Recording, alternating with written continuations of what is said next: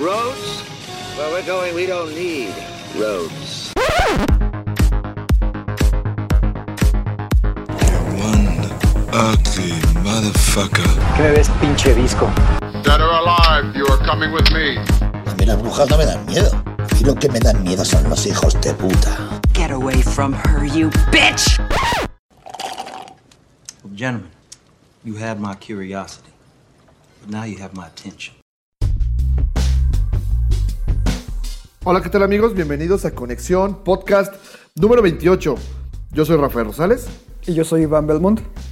y este es el programa de cine podcast más grosero que puedes encontrar en Spotify. Me mandaron un tweet, güey, de que somos demasiado soeces, ¿sabes? Y yo creo que eso es gran, en gran medida culpa de nuestro amigo Chupete, ¿no? Ya no lo vamos a invitar a ese güey porque este saca lo peor de nosotros. No, no, no, este sí es cierto. Sí creo que seamos bien groseros. Este, pero bueno, es, es- es nuestro estilo. Más o menos.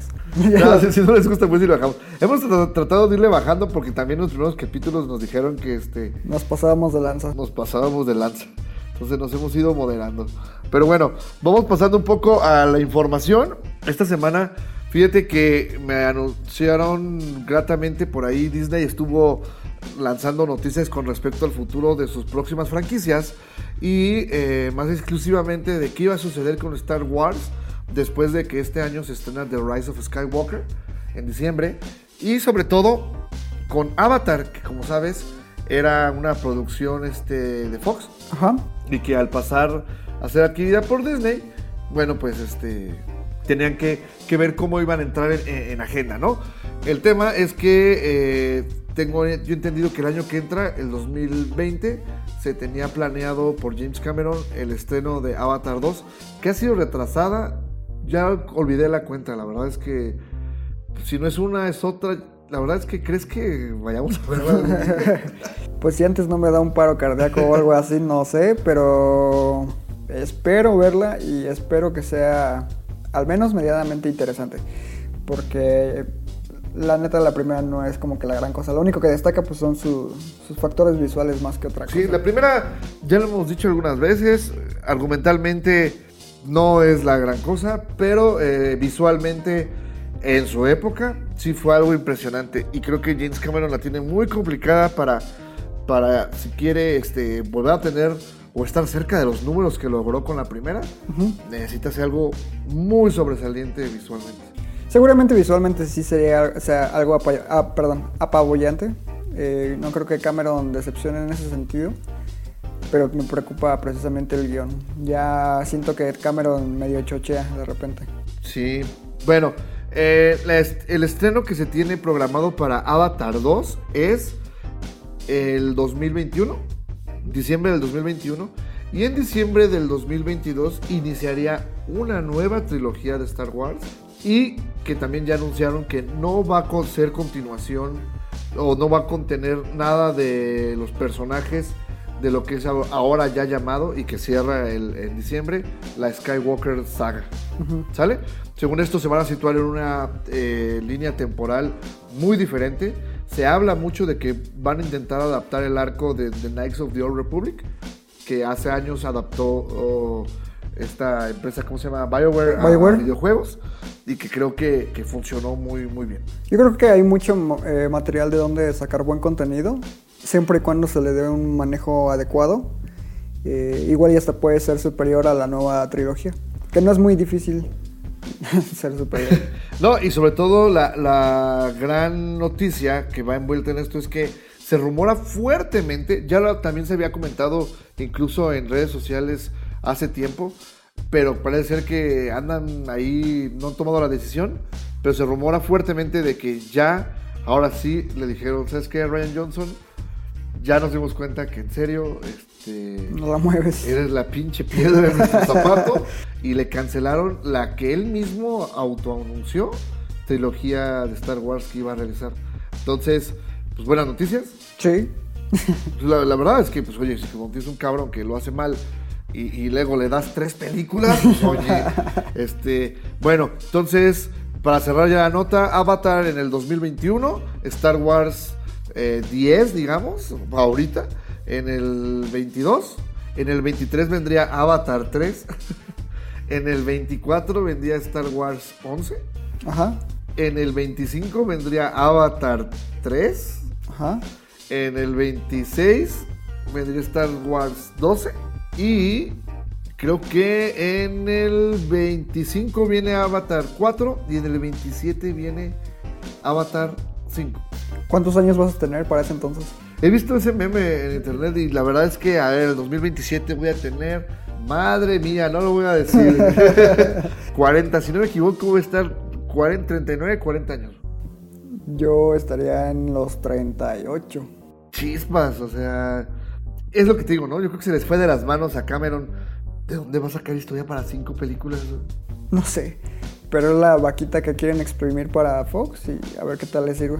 Yo creo que se la van a cancelar por ahí de la segunda o tercera. Probablemente.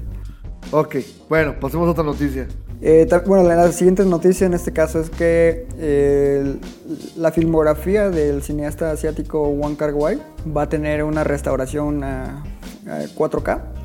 Entonces, todas sus películas, toda su filmografía va a estar remasterizada, se va a estar lanzando y justo va a coincidir con el 20 aniversario de In the Mood for Love Ajá. que creo que es mi favorita personal de, de este director. Entonces, para todos los que les gusta su cine y que es bien sabido que pues sus películas tienen una estética visual muy padre, yo creo que es de las pocas películas o colección que valdría cada centavo invertir y tenerlas en 4K. A- aparte de, obviamente, que ya lo has mencionado en varias ocasiones eh, de In the Mood of Love, ¿cuál otra este, no va a faltar en tu colección? Eh, probablemente The Grandmaster, Perro, yo voy a decir eso. Sí, de Grandmaster. Dios bendito, güey. My Blueberry Nights también me gusta, eh, Happy Together, Happy Together también es buena. Ashes of Time, tiene varias. 2046 también me gusta. También está padre, entonces yo creo que poco a poco sí me iré comprando todas, pero primero le voy a dar prioridad a las que te dije. Fíjate que, que este estaría bien por ahí luego hacerle un especialito, ¿no? O algún crear algún material para que eh, más gente y sobre todo nuestros podescuchas tengan más conocimiento sobre este gran director asiático que la verdad vale mucho, mucho la pena, ¿no? Sí, sin duda. Es uno de los planes que tenemos a corto plazo. Sí. Por ahí entonces, luego esperen noticias. No lo prometo. Pronto, este, que, que hagamos precisamente el de él. Sí tenemos ahí algunos plan- planes este, nuevos para darle eh, mayor frescura a, a- a conexión. Pero este, ya les avisaremos poco a poco conforme se vayan dando. Pareces político, güey. No, no, no, pues como el buen Peña Nieto. Se notareo y firmo. Bueno, y este, pasando también a una nueva noticia. Fíjate que, como sabes, estuvo, se ha estado promocionando eh, la nueva película de John Wick, que es la, la tercera parte, pa, Parabellum o algo así, ¿no? Parabellum. Que de hecho, hoy platicaba con Doctor Cinema, se estrena ya este... Este fin que viene, ¿no? este, este fin que viene. Y la verdad es que sí le traigo ganas. La verdad es que me gusta mucho John Wick 1. Yo creo que es una de las mejores películas de acción de los últimos años. Sí. Pero la segunda, la verdad es que, híjole, falla, es- tiene bastantes fallas argumentales. Si acaso eh, el- su mérito es en cómo expande el universo, eso sí me gustó mucho. Ajá. Entonces, durante esta gira de medios que han estado haciendo para promocionar esta película, resulta que Chad Stahelski, que es el director, junto con Keanu Reeves, que es el protagonista, se les salió por ahí decir que están, que los dos, de hecho, están este, metidos en la producción con las hermanas Wachowski para Matrix 4. Mismo caso con- que con Star Wars. eh, como que están tratando de, hoy en día, al menos Hollywood, vivir de productos creados a base de nostalgia. Saben que la nostalgia vende, saben que la nostalgia funciona. Y qué mejor que traer como que un personaje y una franquicia muy icónica para darle nueva vida, ¿no? Entonces no sé si vaya a ser un éxito, pero sí me preocupa un poco que ya cualquier cosa que exista, básicamente le están creando nuevas películas. No sé, no me convence. No, a mí tampoco me convence este, para nada, es, la verdad. Sobre todo, dos cosas. La, la verdad es que cerraron la trilogía apenas. Ya lo habíamos hablado hace, hace algunos capítulos. Entonces, híjole, eh, creo que es una decisión difícil. Es- yo creo que los, las Wachowski han tenido más tropiezos que aciertos Sí, como para querer vivir, o sea, ya están consideradas ellas como directoras de culto por Matrix, es la verdad. Entonces, yo creo que mejor buscar hacer algo nuevo que seguir exprimiendo lo único bueno que han hecho y destruirlo en el proceso. y destruirlo en el proceso, exacto. Entonces, pues ojalá que esto sea mentira o que se quede en mero rumor o, o que quisieron llamar la atención del director y Keanu Reeves. Pero bueno. Y entonces, bueno, ahora vamos a pasar a nuestra sección principal, que es qué es lo que vimos este fin de semana. Esta semana vimos mucho cine, eh, cinco peliculitas. Bueno, de hecho yo cuatro, Belmont sí vio cinco. Este, todas muy, muy interesantes, muy diferentes entre ellas. Algunas una gran decepción. Y bueno, vamos a empezar entonces con la primera película que vimos esta semana, que es Mid-90s o En los 90, que es una película que dirigió, o es la primera película en la que actúa como, mejor dicho, Funge. funge como director Jonah Hill, el gracioso gordito de muchas películas este, de comedia. El que se masturbó viendo a Margot Robbie en El Lobo de Wall Street. Ajá, el, Wall- eh, el Lobo de Wall Street. Ya estuvo nominado al Oscar por. ¿Fue por Wall Street o por Moneyball? Ambas creo. Órale, perrazo. La verdad es que buen actor. La verdad es que me gusta cómo sube y baja de peso también el güey. Y este. Y se ve que tiene grandes ideas, pero a ver, explícanos tú qué viste la película. Mira, yo creo que aquí Jonah Hill presenta un proyecto muy interesante. También, aparte de dirigirlo, lo escribe. Eh, la historia, como bien mencionaste, se ubica en algún punto de la década de los 90 y se enfoca en el protagonista, que es un niño de 13 años que se llama Stevie. Dicho niño vive en Los Ángeles y eh, vive en una familia disfuncional. Está formada por su mamá soltera y su hermano. Su hermano es interpretado por Lucas Hedges, este chico de Manchester by the Sea, Sí, ese chico que ha estado haciéndolo muy bien, ¿no? Sí, sí, sí. Aquí también lo hace muy bien. Aquí, de hecho, interpreta al hermano Gandaya abusivo con, con su hermano. Eh, básicamente estamos viendo cómo este pequeño de 13 años está tratando como de encontrar su identidad, digamos, ¿no? O sea, no sabe quién es, no sabe qué le gusta, no sabe qué quiere. Y por ahí en una situación totalmente fortuita, se encuentra con un grupo precisamente de, de skaters, a los que les gusta patinar, patinar y con patinetas, etcétera, ¿no? Entonces le llama la atención y por ahí intenta hacer este, un, un trato con su hermano para que le dé su, su patineta, que pues era así de los chavitos que usaban de 5 años, pero pues ese la tenía como de recuerdo. Ya se la compra, etcétera, y se va con los Skaters Pros, ¿no? Ya medio se hace ahí amigo de ellos. Lo que me gusta es de que creo que Jonah Hill acertó mucho en el sentido de que utiliza a estos chicos que son skaters y precisamente se nota que no son actores, entonces te transmiten como cierta naturalidad en cuestión de sus personajes. Eh, la forma en la que interactúan, en la que hablan, te crees por completo que viven en ese mundo, ¿no? Porque de verdad es así. Y cada uno de ellos es un personaje. Eh, poco a poco vamos viendo como atisbos de quiénes son, cuál es su carácter y la influencia que tienen en, en Stevie, ¿no? Stevie poco a poco va cambiando. Eh, por ahí tiene ciertas eh, escenas de rebeldía con su familia, tanto con su hermano como con su mamá. Y obviamente la mamá por ahí llega a un punto en el que trata de cortar el lazo con este grupito. Pero conforme avanza la historia, pues se da cuenta de que a pesar de que son pues, chavos banda, digamos, en verdad se preocupan por Stevie. A su modo, pero se preocupan por el niño. Es muy interesante verla, a mí me gustó mucho. Tiene una edición un poco errática, no sé si se haya sido la, la intención de Jonah Hill, seguramente. que- Creo que tiene una voz muy interesante como director. Eh, Estoy emocionado por lo que pueda traer en un proyecto. Se nota que este es sumamente personal. De hecho, por ahí hay un personaje que yo creo es la manifestación de Jonah Hill. Ah, el chico que quiere ser cineasta, ¿no? Exacto. Sí, este, na- nada más así como fun facts. Estaba el otro día leyendo que precisamente, sí, él no lo ha confirmado, pero sí todo mundo toma como que este chico es, es precisamente su personificación. Y que además, para realizar la película, Jonah Hill eh, tu- tuvo influencias de películas eh, de este tipo, eh, que se llama Coming to Age, Ages, y que sus mayores influencias están en Kids, que de hecho el otro día lo platicábamos, este, que me decías que, que no, no la recuerdas.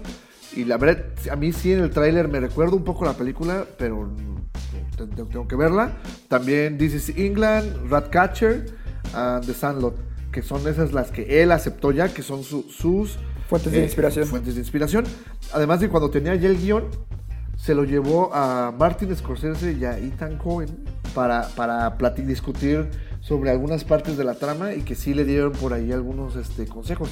Entonces, fíjate que ahorita que lo dices, a mí también me emociona mucho porque se nota que el chico no, no fue soberbio de es mi película, es mi historia, yo quiero hacerla como sino que sí se instruyó bien, se acercó a grandes pesos y también qué chido de ellos por haberle dado ahí unos minutos, o bueno, no sé cuánto tiempo, pero para darle su, su coacheo, ¿no? Claro, y se nota que, te digo, o sea, es su primera película, obviamente hay muchas cosas a mejorar, pero promete mucho su carrera. Ahora, también hay que decirlo, hay ciertos momentos de la historia que a mí, en lo personal, me parece que pudieran causar un poquito de ruido, en el sentido de que hay una escena en lo particular que raya en, ¿cómo decirlo? Un poco en pedofilia, no sé si decirlo pedofilia, pero raya en eso. Creo que la temática está muy enfocada al público masculino. Ajá. Entonces es probable que también el público femenino que no esté interesado en el skate y en todo este mundo, cierta, cierta, no sé cómo decirlo, animadversión por ver esta película. Tal vez a las chicas, no sé, que disfrutan de otro tipo de cine, con este no lo, no lo disfruten. Sí creo que es muy enfocado a un público masculino. O sea, no digo que esté mal, pero yo creo que eso la podría alejar de cierto sector. Entonces, este, sería tomar eso en cuenta, pero en general me parece un, un trabajo decente.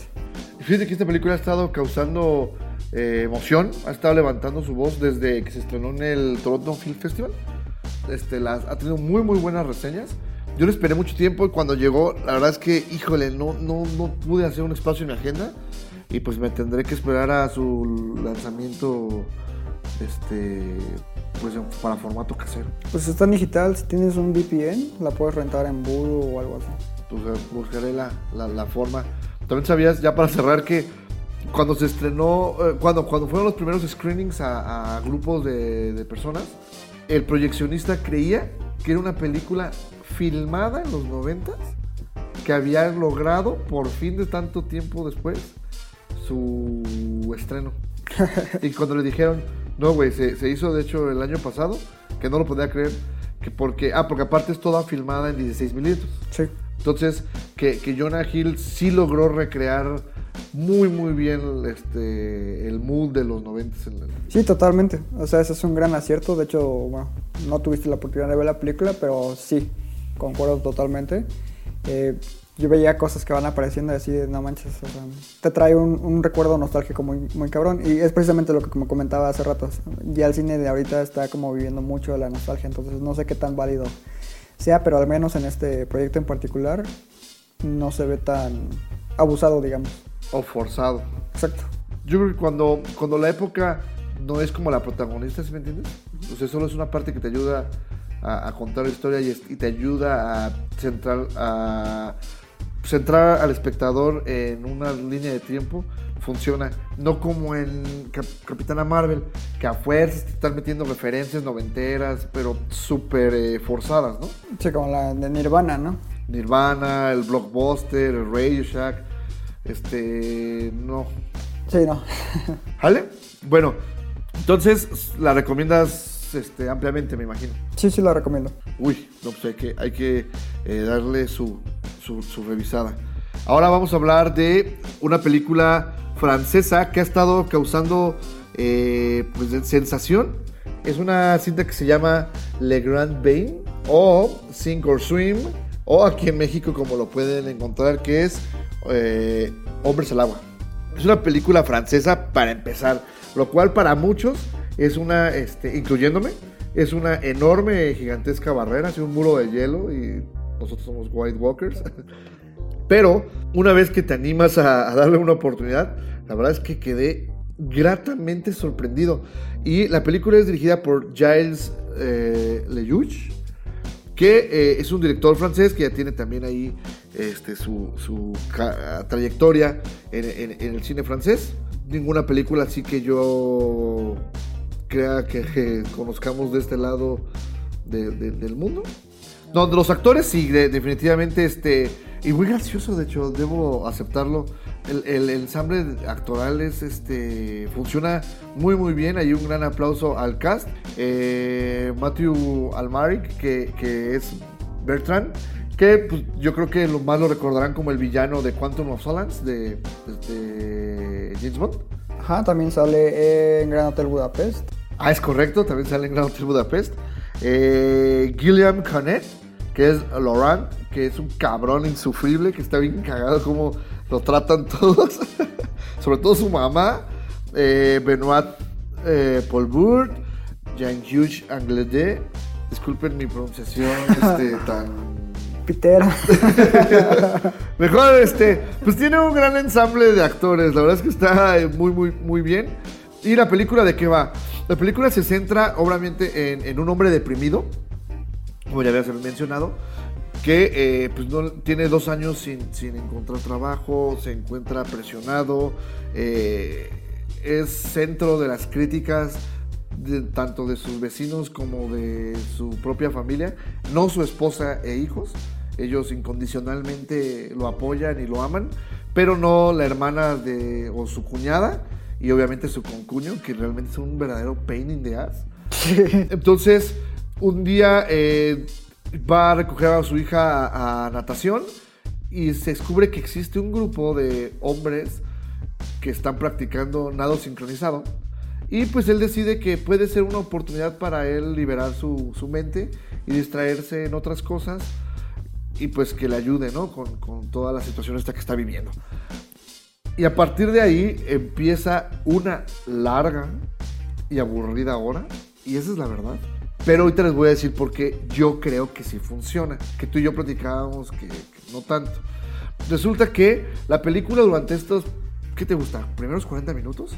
Sí. se, se centra en eh, irte presentando a cada uno de los personajes con lujo de detalle de cómo todos, de hecho hay una frase, en la una parte de la película que te dicen, ¿cómo le vas a decir un perdedor que es perdedor si ya lo sabemos? ¿No? O sea, cada uno de ellos se siente un perdedor ante la vida por diferentes razones. Está, repito, Ber- Bertrand, que es este deprimido. Está este, el que es insufrible, el que se acaba, está divorciando, tiene problemas con mamá. Está el que es el raro, el que vive en donde están las albercas, que se nota que sufrió mucho bullying de, de niño, incluso lo bulean sus mismos amigos. Este, y que tiene un problema ahí con el equipo de, de polo, muy marcado. Está el, el que siempre ha querido ser emprendedor toda su vida y nunca le ha pegado un negocio. Que por cierto es el que provoca las mayores estupideces de la película. El otro personaje, el que es afroamericano, Hasta que no sabes ni qué dicen. Sí, no sabes qué dice, porque es ese tipo de pe- personajes este, de tipo no hablan o cuando hablan no les entiendes. Como el gag que quisieron meter en Ocean's Eleven Ajá. con el chinito. Ajá. Entonces, ¿y quién más sale? Este. Jan Hughes, que es el músico cantante. Ay, el rockero. Frustrado. Frustrado y que yo, yo he contado para grandes públicos y, güey, te han aplaudido 20 personas en toda tu vida. Y sobre todo, pues te van mostrando la historia, son muy melancólicas algunas, este, pero cree, te hacen crear una gran empatía y eso es muy difícil, hay que aceptarlo, con todos los personajes, incluyendo a su entrenadora, que es una ex nadadora eh, profesional, olímpica, que por ahí pues este cayó en depresión, en el alcohol, malas decisiones. Como chupete. Exacto. Y, y- y que ahora se dedica a entrenarlos, pero le dan pena, entonces cuando está frente a la gente les dice que están bien chidos y cuando no, pues no. A partir de ahí pues ya empieza la película a correr y este las situaciones que se van detonando es impresionante lo gracioso o que se hayan guardado lo gracioso Para la segunda hora. para la segunda hora. Porque la primera hora, en serio, les repito, es muy pesadita. Pero una vez que ya estás empatizado con los personajes, el guion da unas vueltas graciosas, este, mejor dicho, le crea unas situaciones a los personajes que son muy, muy, muy graciosas. Los personajes realmente nunca buscan provocar la comedia, no son exagerados, y eso me gustó un, montón. Todos los actores creo que lo hacen muy bien, todos te transmiten la pinche depresión, pero sobre todo a mí me gustó el personaje porque hacia la mitad es más, en cuanto aparece este personaje, es como que ustedes ya pueden pensar en la segunda parte de la película, que es este una entrenadora sustituto de, de nado eh, sincronizado, porque algo le pasa a su principal entrenadora. Y este, Amanda, ¿no? Creo que era el personaje. ajá, y que es una pues general, digamos, que se las pasa tratándolos mal y, y- y llevándolos al límite. Como ella dice, todo por el bien de ellos. Pero no, o sea, sí, no tiene madre lo que les hace. y pues esto termina provocando también este, situaciones muy, muy, muy graciosas. La película este, tiene un bonito mensaje y que es con el que cierra. De hecho, este, me, me encanta esa última línea con la que cierra, porque no es una película. Tú sabes que soy súper fan de, de los películas este, de, de, Proezas de- de proezas deportivas. deportivas. Esta no lo es. No, no cae en ese eh, Rubro. rubro, porque realmente, o sea, no quiero spoiler, bueno, no voy a spoilear, pero al final regresan a sus vidas normal. Sí. Pero, Y- pero ya cambiaron. Ajá, pero eso es lo bonito, ¿no? Entonces, este, la verdad es que es una gran sorpresa. Creo que todavía está esta semana en cartelera. Eh, he visto que va a estar en otras. La sala estaba sorprendentemente llena. Entonces, yo espero que se le den esta y otra semanita más. Es una gran, gran este, recomendación de mi parte. ¿Tú también la viste? ¿Tú qué nos puedes decir? Pues básicamente lo mismo que tú, que igual, la primera hora se me hizo súper pesada, la segunda lo paga con creces. Y tal vez no sea como la mejor película del estilo, pero yo creo que sí te va a sacar un par de carcajadas y te va a hacer pasar sobre todo un, un buen rato. Güey, se nos olvidó. También a la mitad de la película aparece un pendejo que puede aguantar la respiración por más de tres minutos. Mm, Sí, pero eso ya es entrar en terreno de spoilers. Por... Sí, que bueno, que es el último personaje que se une a este grupo de perdedores. Pero en serio, véanla, la verdad es que es muy, muy hi- hi- hilarante. Ahora, este mensaje es para Doctor Cinema que nada lo hace reír. No vayas a verla, güey. Tú ve a ver, este. Repite tus películas de Transformers. Que vaya a ver Dulce Familia. Tú mejor ve a ver Dulce Familia, Doctor Cinema. A ti sí te va a gustar un chingo eso. Por Naco. Ok, vamos ahora a pasar a nuestra tercera película que vimos esta semana. Una película bastante este, interesante. ¿Nos puedes hablar de ella, Iman? ¿No? No, no te creas. Ah, la película es eh, Cómprame un revólver. Es dirigida por Julio Hernández Cordón, que es un, un director con el que hemos tenido la oportunidad de platicar incluso. Eh, esta es creo que su séptima película. Él es más reconocido por trabajos como Atrasar Relámpagos, Las Marimbas del Infierno o, sobre todo, Te Prometo Anarquía. Esta que, ab- que abarca lo que es el tema precisamente de un par de personajes que son fans de, de esto de- del skate, pero tienen ahí una relación este, homosexual. Es muy interesante, muy trágica. Eh, creo que eso también involucra el estilo de, de un revólver. Cómprame un revólver nos ubica en algún punto de México, no, no, no se nos especifica dónde, pero la magia de, de su historia es de que a pesar de manejar un tema que ya es típico dentro de la industria cinematográfica de nuestro país, que es el narcotráfico y su influencia dentro de la sociedad, aquí se nos presenta de una forma un poco ah, inusual, diría yo, porque se nos da a entender que el mundo en el que habitan esta serie de personajes es hasta cierto punto como una realidad alterna, como un futuro distópico, digamos, y eso está bien padre. Te comentaba que a mí me recordó mucho a, no sé, Mad Max, eh, The Rover, que aquí se llama Cazador, películas muy similares del estilo, de hecho el protagonista que es el papá, para mí se parece un buen al look de Guy Pearce en The Rover. ¿De, de qué va la historia? Pues básicamente eh, se nos presentan a dos personajes centrales, que es un, padre y su hija. Supuestamente viven en, te digo, en cierto punto de México, no se dice dónde, en donde el narcotráfico tiene todo el poder. Pueden hacer y deshacer como quieran, ¿no? Entonces, si por ejemplo tú en tu familia tienes a alguna hermana, alguna mamá, etcétera, estos güeyes se la llevan y hacen con ellos, con ellas lo que quieran. Entonces la población se ha ido disminuyendo a lo largo de los años, de hecho lo dicen en, justo cuando inicia la película. Y el protagonista tiene escondida hasta cierto punto a su hija menor, porque a él ya le quitaron a una hija y a su esposa, y la hace pasar por niño precisamente para que no se la lleven. Este, se puede decir que es como que el gato de un grupo de, de narcotraficantes y lo tratan bien mal pedo.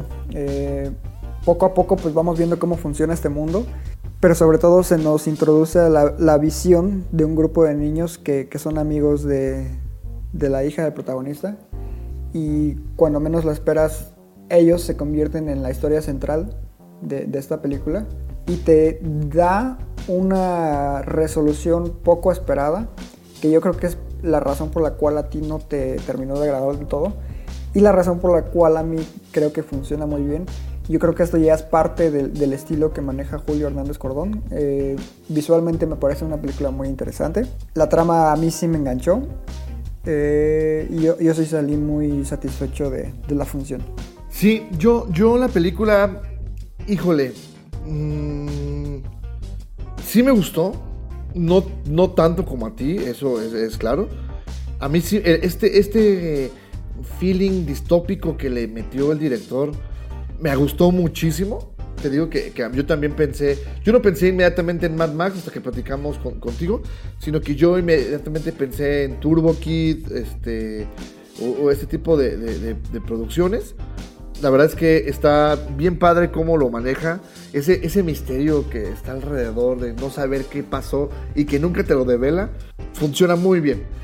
A mí mi problema fue más o menos con las actuaciones, ¿sabes? Y que también lo platicamos, por ahí tiene un par de detalles técnicos que creo que, que le restan, pero no terminan por influir en el desarrollo de la trama. La niña me gustó muchísimo cómo maneja su personaje. Sí, también creo que los niños terminan convirtiéndose en, en los protagonistas, lo cual es muy interesante porque este director, al menos yo también que vi Te Prometo Anarquía, le gusta mucho trabajar con actores jóvenes. Así es. Entonces, y le saca papelones, ¿eh?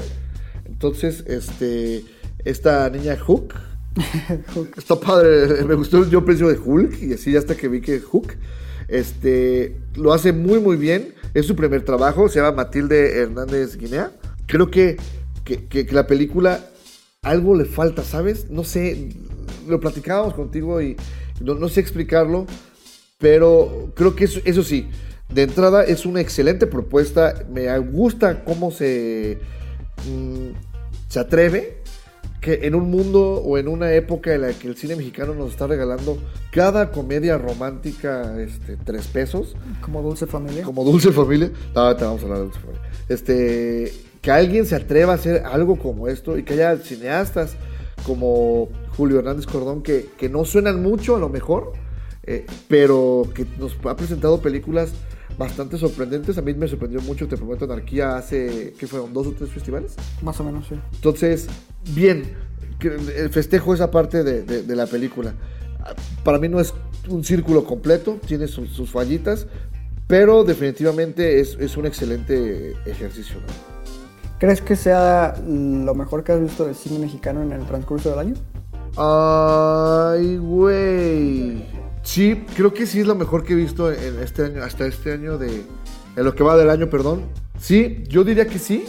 Eh, la verdad es que fue una bocanada de aire fresco para tanto cine mexicano maleta que hemos visto. Yo sí la recomiendo. No es para todos. Este, eh, la verdad es que no a todos les va a agradar. Pero los que se consideren verdaderos fans del cine mexicano del bueno, esta es una buena opción. Sin duda, sí, yo también la recomiendo. Y pues ahora ya, precisamente siguiendo el hilo de- del cine mexicano, ahora hay que pasar al otro lado de la moneda, ¿no? Exacto. Y que, fíjate, es, justo eso iba.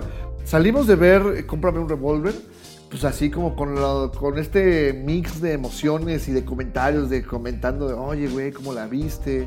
Eh, ¿Cómo viste esto? ¿Qué te pareció esto otro? La, el- la trama, ¿tú por qué crees? Y todo eso. Y de repente llegamos a la sala a ver una película, no sé ni por dónde empezar. cine mexicano, Oye, lo has logrado otra vez. En serio, este, híjole. yo, yo tengo una duda y, y sin ánimo de, de ofender, aclaro de una vez.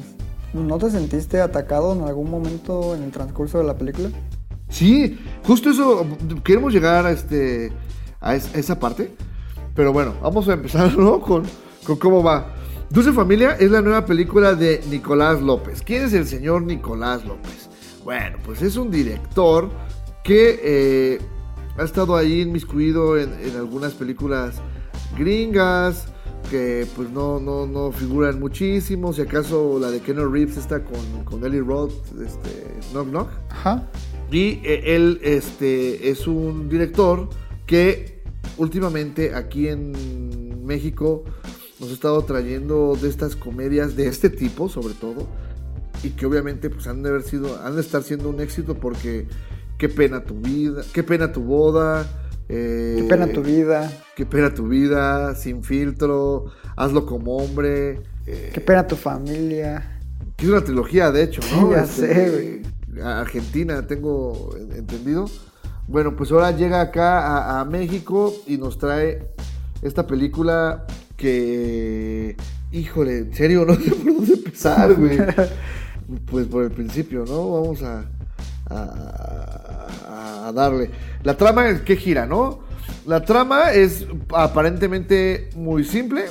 La, la película de Dulce Familia se centra en una familia bastante pues dispareja y disfuncional, eh, obviamente, y que eh, está conformada principalmente por Tammy y principalmente porque es la más grande en tamaño, ok. que es eh, interpretada por Fernanda Castillo, es Tammy, que es una, eh, es una chica de buen corazón, al parecer tiene dotes para culinarios, tiene una panadería, una pastelería, es famosa, le va muy bien, este, tiene una relación con, con un chico que se, bueno, es un escritor que se llama Beto, que es interpretado por eh, Badir Derbez. Que, bueno, pues como sabes, los Derbez están invadiendo el cine mexicano. Neta, Eugenio, yo te amaba, pero ya, güey, en serio. Eh, eh, sus hermanas son Paz Bascuñán, que la verdad creo que es la que a mí me pareció que lo hizo mejor. Que ella interpreta a su hermana Alejandra, que es eh, la mamá de su sobrina Juana, que es otra niña con sobrepeso, la cual este pues ahí va también teniendo parte importante en la película. Y cerra- cerrando el trío de hermanas es Regina Blandón, quien últimamente también está apareciendo en todas las películas del cine mexicano. Y interpreta a Bárbara, una nutrióloga muy famosa que desarrolló una- un programa que se llama Adictas. Adictas. Que es una app increíble, yo la ocupo. Está bien chingona la app, eso de hola puerco. Pero es un gag que se roban de ot- Yo lo he visto en series, está en Los Simpsons, güey. Pero bueno. Y su mamá es una aclamada primera, ex primera actriz de un canal de televisivo. Te dan a entender que es tipo Televisa, pero pues que ya no es Televisa. Este. Y está interpretado por Florinda Mesa. O alguien que se puso una máscara de plástico en la cara y dice que es Florinda Mesa, porque si esos son los, los cambios estéticos que se ha hecho, Dios bendito, güey. Es como ver a Mickey Rourke, güey. Sí, güey, o sea, o a Joan Rivers, o... Y lo peor es que creo que se autointerpreta en la película, ¿no? Sí, totalmente. Ya, ya es que te dije que yo salí nefastiado con su personaje. Híjole, qué feo, pero bueno, la trama va así. Tammy es exitosa, está con su novio Beto y Beto decide proponerle matrimonio.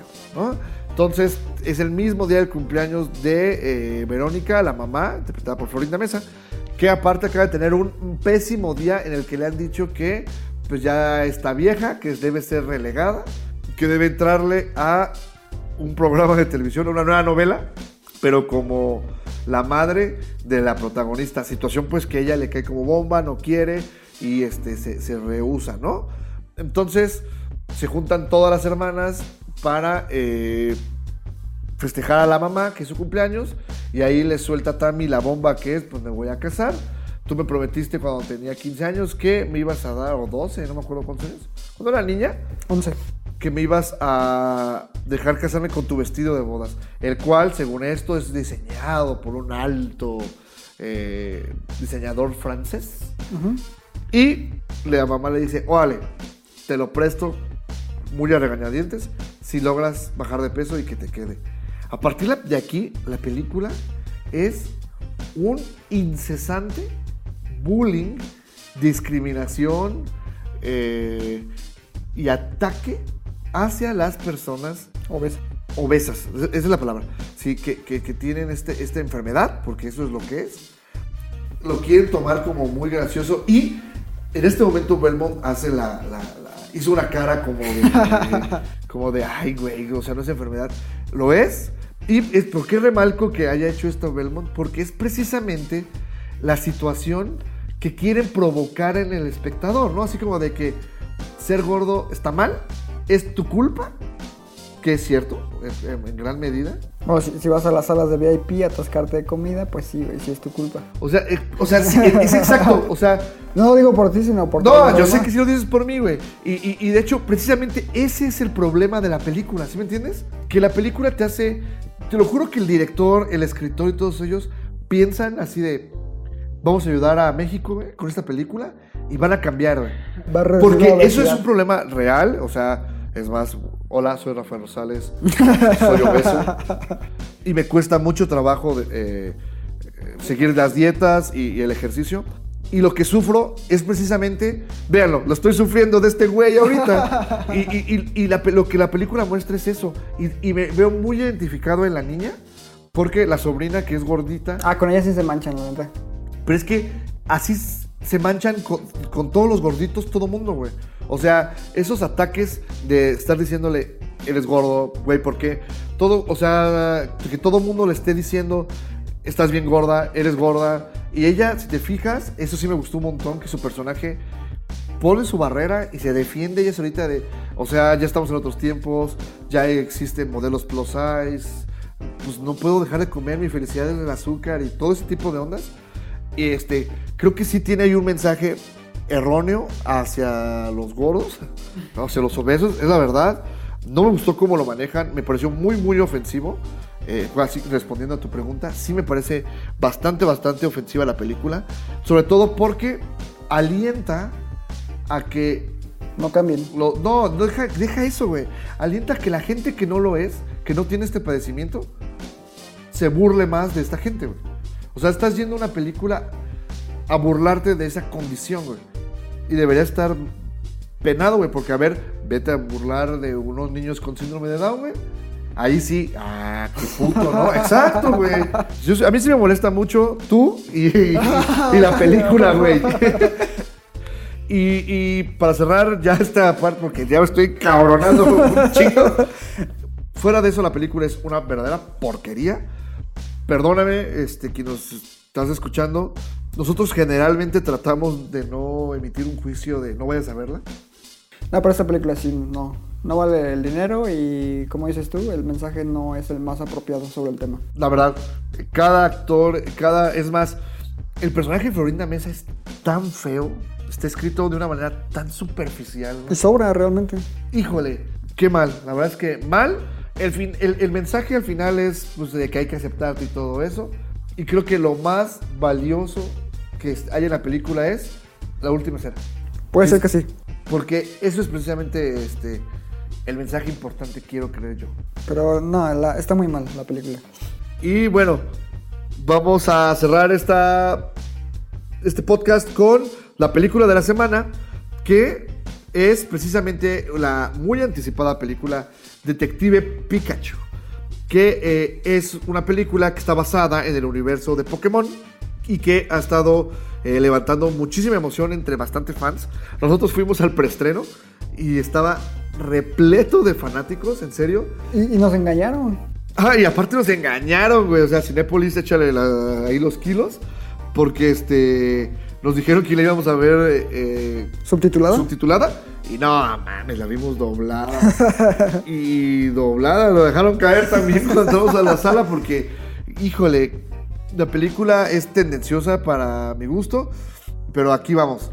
Detective Pikachu se centra en un chico que se llama eh, Tim Goodman. Tim Goodman, lo cual está bien, bien gracioso que sea Goodman, ¿no? Por lo de su papá y él. Pero bueno, este, que es interpretado por Just- Justice eh, Smith, este actor afroamericano que últimamente lo hemos visto en muchas películas juveniles, creo que va forjando su carrera. Y este chico tenía el sueño de niño de ser maestro Pokémon. Circunstancias de la vida provocan que, que termine alejándose de ese sueño y él prefiera trabajar como todo hombre empresario vendiendo seguros. Y un día recibe una llamada para decirle que su papá, el cual es detective en una ciudad que está habitada total y completamente por Pokémon, lo cual en ese mundo no es algo raro, sino lo raro es que en esta ciudad eh, conviven los Pokémon con los humanos como si fueran iguales. No es este. No hay batallas Pokémon, aparentemente. Ni existe esta situación de, estar atrapado en una Pokébola, sino tu Pokémon es tu compañero. ¿Sale? Este chico va, repito, su papá es detective, resuelve misterios ahí. Entonces, este chico va a ver qué pasó con la muerte de su papá. Palabras más, palabras menos. Termina en el eh, departamento de su papá y termina conociendo al Pokémon compañero de su papá, que es nada más y nada menos que un Pikachu con una adorable gorrita de detective. y a partir de ahí comienzan a forjar un lazo que pues se desarrolla durante toda la película. Esto todo a grandes rasgos lo puedes ver incluso en los avances. ¿Qué es lo que nos pareció de la película? Es dos horas, bueno, una hora cuarenta de fan service hecho bola Con un guion muy endeble. y aventado a la pantalla. La primera hora funciona muy bien. Está muy bonito toda esta parte de que te presentan al personaje, cómo conoce a Pikachu, estas, estos diálogos que, que entablan. Ah, pues se me olvidó decir, aparte de esto, solamente eh, Tim puede escuchar lo que dice o piensa, Pi- bueno, lo que está diciendo Pikachu y Pikachu lo que él está diciendo. Tienen ahí un vínculo extraño.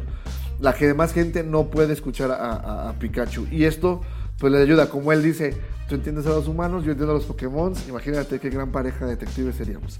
Entonces, pues quieren resolver el misterio del fallecimiento del, del papá de Tim. Y la verdad es que, repito, hay muchísimo fanservice, vas a ver muchísimos Pokémon. Si eres fan de, de Pokémon, todo el tiempo en la película vas a estar buscando, vas a estar viendo detalles bastante interesantes, Pokémon diferentes, y eso está bien padre. ¿Cuál es el problema? Algunos Pokémon se ven súper agregados digitalmente. O sea, no sé qué pasó ahí. Si la verdad, Warner. Bueno, es que Warner siempre le falla, ¿verdad? Con, con los efectos. No diría que siempre, pero en esta producción sí. El, el único Pokémon que a mí al menos me hizo mucho ruido fue Gengar, creo que por ahí sale. Sí. Su rostro es muy, muy raro. Eh, por ejemplo, todos los demás Pokémon, si bien o mal, algunos se ven más reales que otros, como que son muy apegados al diseño base. Pero con Gengar sí se alejaron demasiado. Que se tomaron sus libertades como para introducirlos a un mundo real, ¿no? Ajá. Pero sí, la verdad es que eh, a mí sí me pareció que, que algunos se ven. Tienen un extraño glow, ¿no te fijaste? Sí, se ven medio digitales. como hasta plastificados. No así Pikachu. Pikachu sí se ve muy, muy padre. Se le ven los pelitos, todo así tipo Soli o. o ¿Qué otro personaje así? Jigglypuff. Jigglypuff también. Este. El, el Psyduck también este, se ve muy bien. La historia, te digo, durante la primera hora funciona, pero después hay justo un momento en el que le dan un giro inverosímil, mil Deus Ex Máquina. Ya pierdes el hilo de la película. Y aparte, Omar Chaparro, Pero, ahí haciendo la de, de maloso, eso no está chido. Y pues la verdad es que solamente es lo que puedo decir de la película. La película es un gran fan- fanservice. Eh, repito, yo como fan de, la, de los videojuegos y como maestro Pokémon eh, certificado, sí me gustó. Pero la verdad es que tiene muchas fallas eh, cinematográficas. bueno, empecemos por lo básico. El, el guion es muy plano. Ah, igual, utiliza el elemento de la nostalgia para agradar al público, para vender boletos. Sí está bien padre ver a los Pokémon, todos aquellos que veían esta serie, pues obviamente van a tener como un viaje muy nostálgico a su infancia. ¿Sabes cómo lo sentí por partes? Como, Como la película de Roger, de Roger Rabbit. de Who Framed Roy Rabbit. Yo la sentí más como esta de Steven Spielberg, Ready Player One. ¿Por lo digital? En- entre lo digital y como que van apareciendo así muy escuetamente las referencias. Ok. No, yo, yo por como por la relación con los Pokémon. Ya ves que en Red Rabbit también este los humanos conviven con las caricaturas. Ajá. Y se les, se les hace común verlos. Por, por eso lo sentí. Y porque están tratando de resolver un. O como la de Mundo Cool, ¿no? o como mundo cool, correcto. Pero hablando de estas otras dos películas noventeras contra este esta película, aquellos guiones sí tenían pues mucho más carnita, la verdad. Sí, esta, su tercer acto, no sé qué quisieron hacer, pero decepciona por completo. Eh, tira por la borda lo poco bueno que habían mostrado en la primera hora y te deja con una sensación como de, no sé, vacío, que, que no te llenó, ¿no? Sí, sí, sí, la verdad es que es- eso es cierto. Además de que los que. Lo que los fans más queríamos es- es- o esperábamos ver era a lo mejor una épica batalla entre Pokémon. Y no es algo que vayamos a encontrar, es la verdad. Y la verdad es que para todos los fanáticos hay capítulos de la serie mucho mejor escritos que la película. El adiós de Butterfly. Sí, el adiós de Butterfly, este, eh, cuando están en la liga Pokémon hay capítulos El adiós a Charizard. el adiós a Charizard está increíble. Te digo, o sea, hay muy buenos capítulos en la, sobre todo en la primera y segunda temporada. Ya después, la verdad, pues crecí a la caricatura. Del videojuego siempre le he seguido la pista, he jugado todos. Este, pero sí, la película a mí me decepcionó. Este, en ese sentido. A mí también, mucho. Pero eh, se dice que como le está yendo bien, existe una posibilidad de que hagan más películas. Y ahí sí ya veamos tal vez lo que son las batallas Pokémon, ¿no? Sí, porque aparte de todo esto, ya para cerrar, es que resulta que la película es canon. O sea, está ambientada en el universo de incluso de la caricatura. Tan es así que ves a Jigglypuff con el famoso marcador que los que son fanáticos entenderán. ¿No? ¿No lo entiendes? Es que en la caricatura hay un Jigglypuff que los va persiguiendo y siempre trae un plumón que tiene la tapita verde y que cuando canta y los duerme les pintarrajea la cara. Ah, creo que ya, ya, ya. Entonces, ya ves que acá el Jigglypuff que aparece en una cafetería. ¿no? en la cafetería tiene un güey dormido y trae el plumón en la mano. Entonces, y también ya revisé, si es, es canon, está desarrollada dentro del universo de Ash. Entonces, este, pues a lo mejor en un futuro podemos ver a Ash, ver a Gary, al profesor Oak y más mil millones de referencias que hay. Pero sobre todo, si esto va a dar pie a una continuación, sí tienen que revisar mucho el guion. Porque ahora sí todavía hay muchísimo fan service que le pueden aventar a los, a los fanáticos y, y veamos cómo les va. Seguro. Ok, pues esto fue todo esta semana. Cinco películas. En su. En tu opinión, si tú tienes que recomendar una de las cinco, ¿cuál sería? Cómprame un revólver porque es cine mexicano que vale la pena. Yo estoy de acuerdo contigo, pero yo voy a recomendar Hombres al Hambre. o sea, me vale, está chida tu opinión, pero me vale Y en más. serio, aléjense de Dulce Familia. Por favor, ayúdenos a que no sea una de las más taquilleras de todos los tiempos. No lo merece. Exacto, no lo merece ni su dinero, ¿eh? Ni su tiempo. Y ni nosotros los gordos merecemos algo así. ¿Qué hay la siguiente semana, Iván, ya para despedirnos? Como ya habéis mencionado, se estrena lo que es eh, John Wick para Bellum. Uf, John Wick, la verdad es que... Ah, sí, cierto, sí, habíamos dicho. Sí, sí quiero verla, la verdad es que esa sí le traigo ganas. También se estrena una que dijiste que querías ver, que es la de Ugly Dolls, eh, que es animada. También sale El Sol también es una estrella. La nueva película de La razón de estar contigo. Viviendo con el enemigo, con Keira Cine de época Niley. Eh, también se estrena Desde tu infierno. La daga en el corazón. El sueño de Maracame, que esa es también buena. Y Brightburn, Hijo de la Oscuridad, que es una película sobre un supervillano. ¿En serio? Sí, Ah, la de este chico que como una especie de Superman, ¿no? Pero... Ajá, que trae una máscara. Tapada de la máscara. Pues este, ¿no se ve un fin de semana fuerte? Sí, pues está tan solo John Wick 3. John Wick. Está y- La Daga en el Corazón, que esa trae buenas opiniones. No sé cuál es. Eh, Brightburn y El Sueño de Maracame, que te digo que se estuvo en Morelia. Está, está chido. Pues dice Belmont que no- sí está fuerte. vamos a, pues vamos a, a darle su revisada y como cada semana les traeremos por aquí nu- nuestra opinión.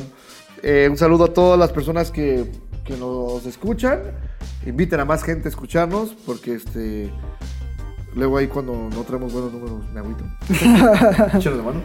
Y eh, igual como siempre les decimos, déjenos sus comentarios en redes sociales. ¿Cuáles son? En Facebook es Conexión Cine y en Instagram y Twitter Conexión MX, Conexiones con K.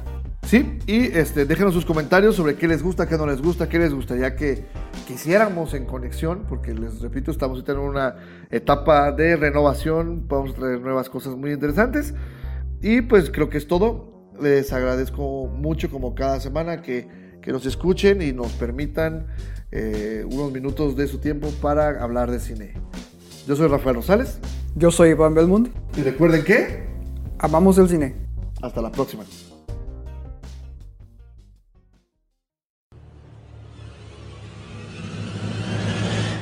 Groovy.